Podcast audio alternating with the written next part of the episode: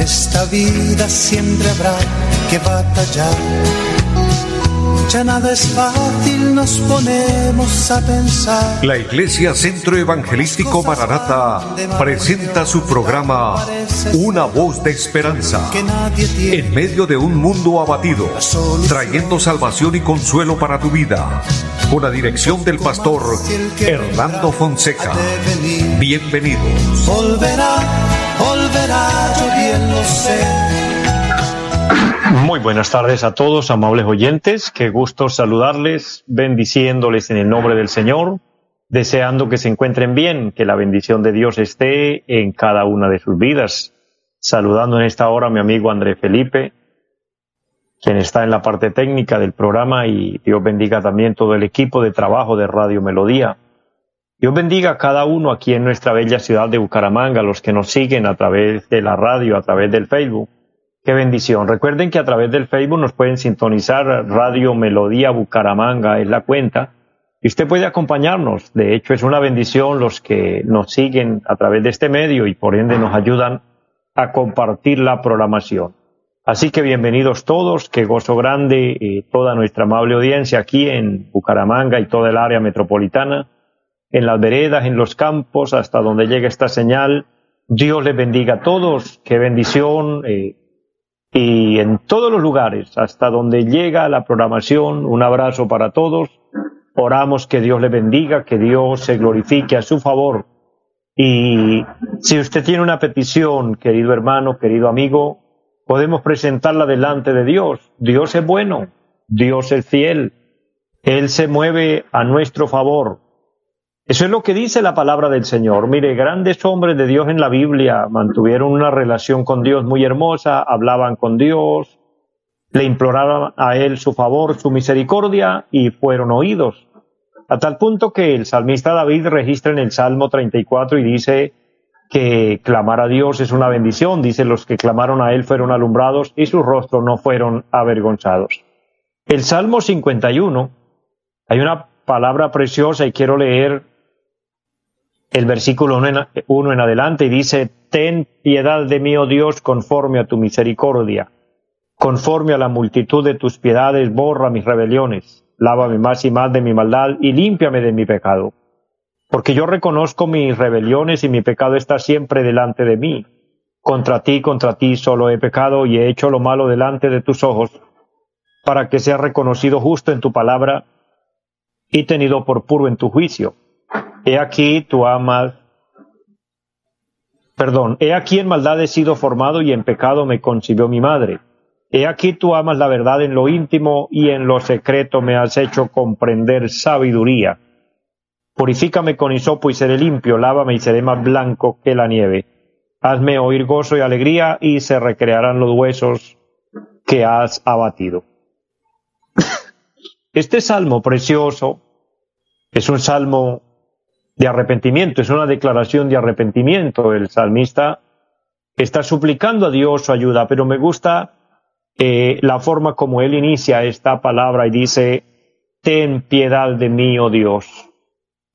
Amados, es lo que yo les invito cada día, pues en todos los programas oramos y hoy vamos a orar como siempre, presentando nuestras vidas delante del Señor, pidiéndole a Él su ayuda, su misericordia, mi hermano, mi amigo, siervo, sierva de Dios, confíale a Dios su situación, confíale a Dios sus problemas, confíale a Dios su necesidad. Él puede glorificarse, para Él todo le es posible. Basta que nosotros actuemos en fe, nos acerquemos en fe a Él. Y la oración es un acto de fe, así que vamos a presentarnos delante del Señor y a pedirle que nos guíe y si hay enfermedad, el Señor sane cada cuerpo enfermo. Así que yo les invito para que usted eh, entre en este momento en comunión con Dios, en contacto con Dios y le pidamos al Señor misericordia.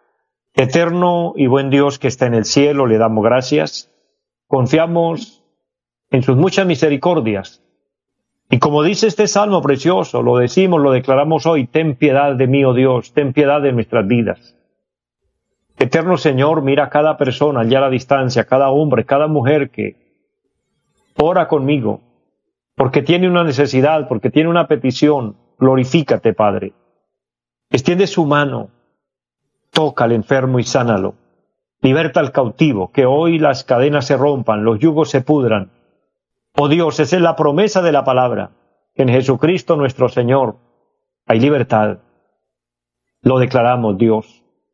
Bendice el programa, bendice, Señor, a cada oyente. Y humildemente una vez más pedimos misericordia por nuestro país. Colombia necesita la intervención divina del Señor. Ayúdanos, Padre. Bendícenos, respáldanos. Que sea la mano bendita del Señor con cada uno de nosotros, ayudándonos. Ponemos todo en sus preciosas manos, cada necesidad, cada petición, y creemos en la ayuda divina y damos muchas gracias.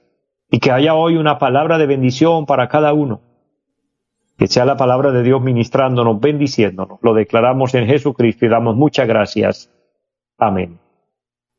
Mis amados, confiemos en Dios, nos apoyamos en Él, tenemos la convicción, la seguridad de que Dios es bueno y Él nos ayuda cada día. Su gracia y su misericordia nos sostiene. Su gracia y su misericordia es la que cada mañana es nueva para nosotros. Por eso confiamos en el Señor y por eso nos apoyamos en el Señor. Y yo les invito, amados hermanos, a depender de Dios, a poner nuestra confianza en Dios, a esperar en Dios y, oye, es nuestro anuncio también, esperar al Señor. Amados, vivimos tiempo final, vivimos tiempos peligrosos, en cualquier momento, en cualquier hora, el Señor viene por su iglesia. Esto está anunciado en la palabra, pero que no hay una fecha.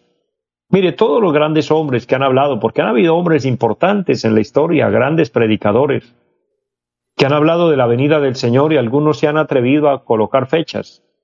Obviamente este es un error, porque una fecha no la hay. La Biblia no dice cuándo es la venida del Señor. La Biblia nos deja señales. Y las señales están cumplidas. Las señales las estamos viendo, las estamos viviendo. Son evidencias contundentes de que la palabra de Dios no ha fallado, de que todo lo que la Biblia dice es verdad. Por eso les invito a esperar al Señor, estar preparados, estar listos. Yo creo que no es tiempo de estar preparándonos, es tiempo de estar listos porque no sabemos la hora, el, el momento preciso. Y dice la Biblia que esto será en un abrir y cerrar de ojos. Así que hay que motivarnos y hay que acercarnos al Señor. Y estar preparados es estar en paz con Dios, pero ¿cómo lo logramos? Con un verdadero arrepentimiento.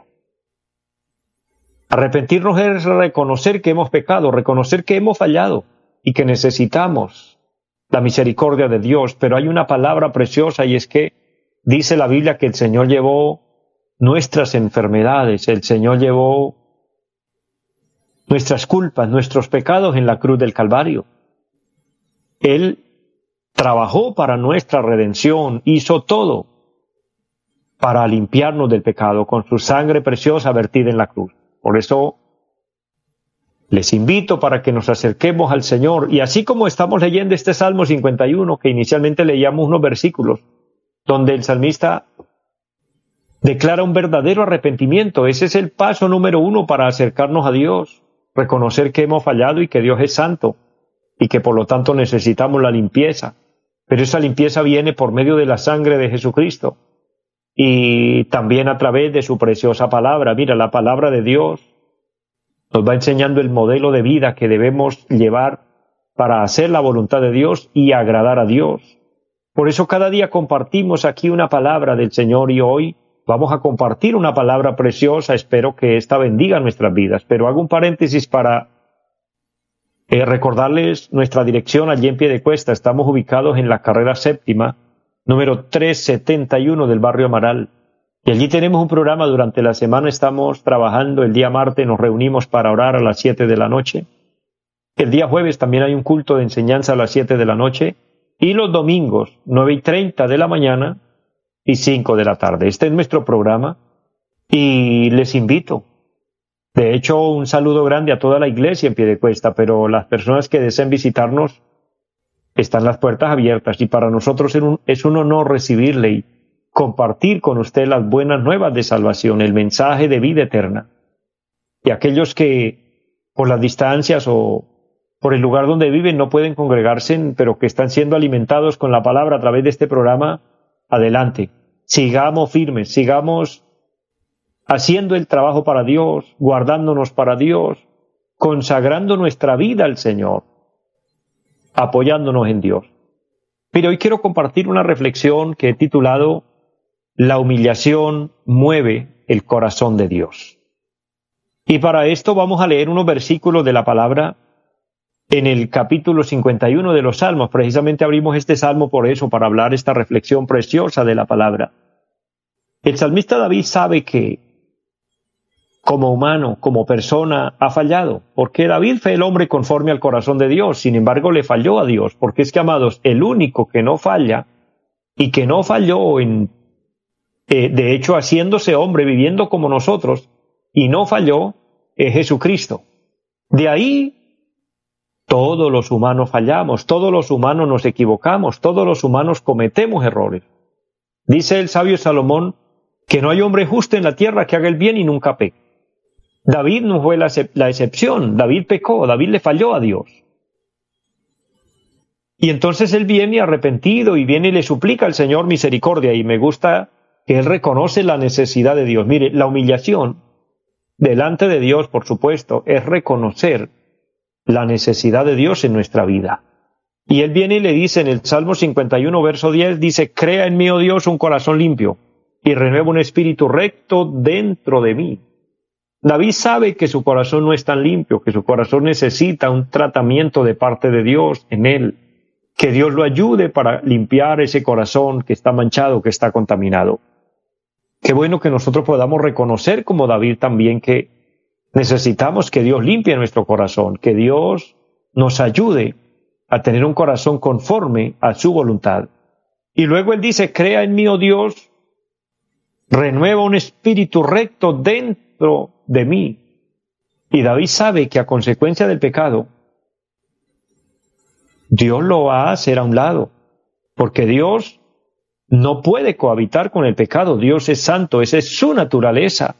Por eso Él le dice, no me eche de delante de ti y no quite de mí tu Santo Espíritu.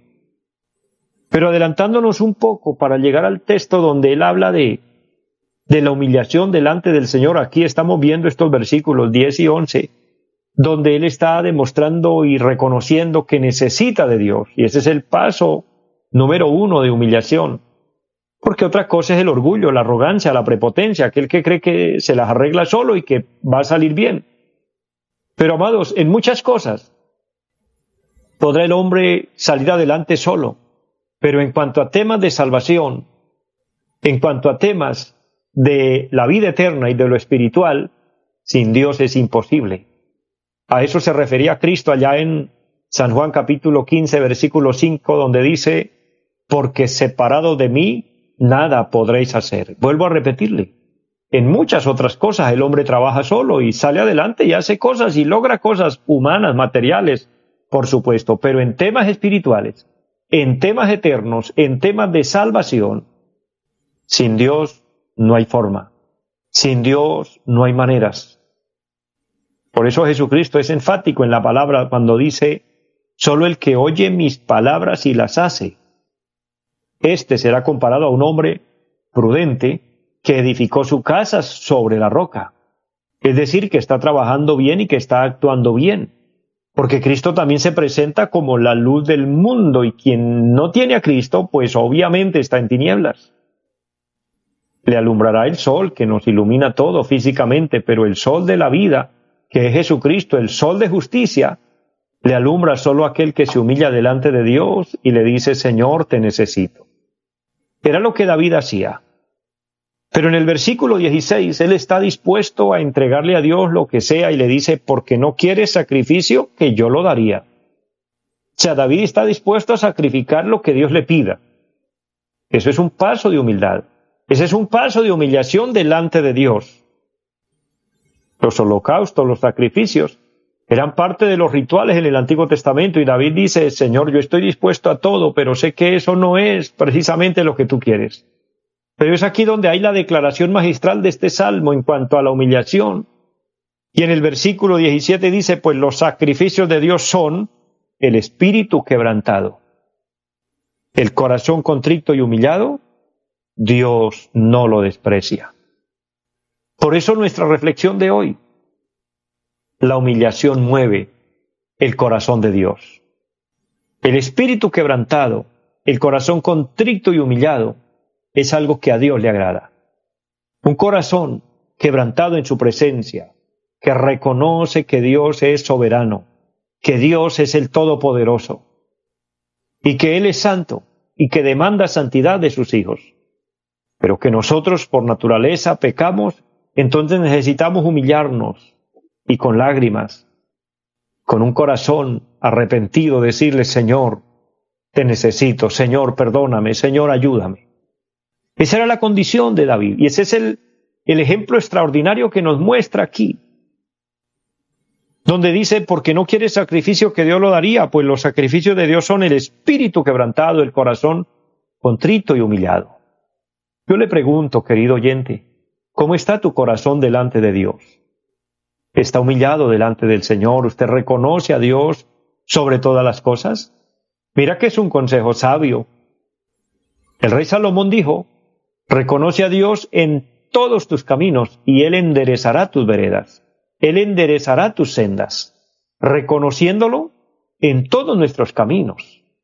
Ahora, por medio del profeta Miqueas, en el Antiguo Testamento también, el capítulo 6 del profeta Miqueas, versículo 8, hay una expresión y dice, ¿qué ofreceré delante de Dios? ¿Con qué me presentaré delante de Dios? ¿Me presentaré con mil carneros, con mil sacrificios? ¿Con barriles de aceite, con ofrendas por montones? Pero luego él dice, Dios te ha declarado lo que él pide de ti. Y lo que Dios pide es hacer justicia, amar misericordia y humillarte delante de Dios. Eso es lo que Dios pide de cada corazón, de cada hombre, de cada mujer. Hacer justicia, amar misericordia y humillarte delante de Dios, dice Miqueas 6, versículo 8. Dios siempre ha querido un corazón contrito y humillado. Dios ha querido un hombre, una mujer que reconozca a Dios y que se humille delante de Dios. Una familia que reconozca a Dios. Por ende, Dios ha querido un pueblo que se humille delante de Dios. Porque Dios queriendo bendecir la tierra, mire, Dios siempre desea bendecirnos. Eso es algo que está en su voluntad. La voluntad de Dios es bendecirnos. La voluntad de Dios es bendecir el mundo. La bendición de Dios es bendecir la tierra. Y yo pudiera decirles hoy con todo mi corazón, la voluntad de Dios y el deseo de Dios es bendecir nuestro país, es bendecir a Colombia, es bendecir cada departamento de Colombia, cada territorio de nuestro país. En el lugar donde usted se encuentre, donde usted esté escuchando esta palabra, quiero decirle de todo corazón, Dios desea bendecir ese lugar. Dios desea bendecir su casa, su familia, su trabajo. Todo lo que tocamos con nuestra mano, Dios desea bendecirlos. Esa es su voluntad. Pero para poder hacerlo, para Dios poder ejecutar ese deseo, ese anhelo de bendecir, Él pide algo. Él pide algo a cambio. Y no es dinero. No son cosas materiales, no es la casa, no es el carro. Dios pide humillación. Por eso Él queriendo bendecir la tierra, allá en el segundo libro de las Crónicas, capítulo 7, versículo 14, dice, y allí le habla a un pueblo a nivel general. Y que esta palabra hoy bendiga a todo el pueblo que me escucha. Es para usted, pueblo de Dios, hombre, mujer de Dios que me escucha. Todo el que está escuchando esto es para usted esta palabra. Dios dice, si se humillare mi pueblo, sobre el cual mi nombre es invocado, y oraren, y buscaren mi rostro, y se convirtieren de sus malos caminos, entonces yo los oiré desde los cielos, perdonaré sus pecados y sanaré sus tierras. Note que Dios desea perdonarnos, note que Dios desea bendecirnos, note que el texto dice que Dios quiere sanar nuestras tierras, pero el paso número uno es la humillación. Si se humillare mi pueblo, es lo que dice el texto, recuerde la cita bíblica. Segunda de Crónicas, capítulo 7, versículo 14, en el Antiguo Testamento. Dios habla al pueblo y le dice, si se humilla el pueblo, si se humilla mi pueblo, se arrepienten, piden perdón por el pecado, piden perdón por la nación, Entonces yo oiré desde los cielos, dice el Señor, perdonaré sus pecados y sanaré sus tierras. Tal vez no logremos que toda la nación, que ojalá así fuera, Dios quedaría feliz, contento, sería una bendición maravillosa. ¿Qué cambios tan grandes veríamos si todo nuestro territorio nacional, si todos los habitantes de Colombia reconociéramos a Dios y nos humilláramos y le pidiéramos perdón a Dios? Mi hermano, alcanzaríamos cosas extraordinarias. Mire, hay un ejemplo en la Biblia muy importante. Dios envió al profeta Jonás a la ciudad de Nínive y lo envió con un mensaje amenazante, con un mensaje desafiante, con un mensaje donde había un anuncio destructivo para la ciudad. Pues el mensaje de Jonás no era un mensaje muy bonito a, los, o muy agradable a los, a los oídos. Era un mensaje duro, porque el mensaje de Jonás era, de aquí a 40 días, Nínive será destruida. Había un plazo exclusivo ya. Ya había una fecha. Dios les daba 40 días a los ninivitas. Les dijo, de aquí a 40 días ustedes serán destruidos, porque la maldad era mucha, el pecado era mucho. Jonás predicó, dio la palabra, pero lo sorprendente de esto es que dice que cuando los de Nínive escucharon el mensaje que venía destrucción para ellos, desde el rey para abajo, hablando del rey de Nínive es como hablar hoy de un presidente de un país el de la máxima autoridad, de ahí para abajo, todos proclamaron ayuno, proclamaron humillarse delante de Dios, se postraron de rodillas y decían, Dios, tenga misericordia de nosotros, perdónanos. En una sola palabra, se humillaron. Y la humillación de Nínive, después de que Dios había decretado una palabra de destrucción, la humillación del pueblo hizo que Dios cambiara de parecer y dijo, ah bueno, yo he visto la humillación de este pueblo, voy a tener misericordia y omitió el castigo. Por eso qué bello, qué lindo que lográramos que un país entero se humillara delante de Dios. Pero quiero decirles algo, tal vez eso no lo, no lo vamos a ver, que se sale de nuestras manos. Hoy la rebeldía, el desenfreno, la arrogancia es mucha en la tierra. Entonces no lo vamos a ver. Pero tal vez no veamos un país entero humillado delante de Dios, pero usted lo puede hacer, usted que me está escuchando, yo lo puedo hacer. Y si nosotros nos humillamos delante del Señor, Dios va a tener misericordia.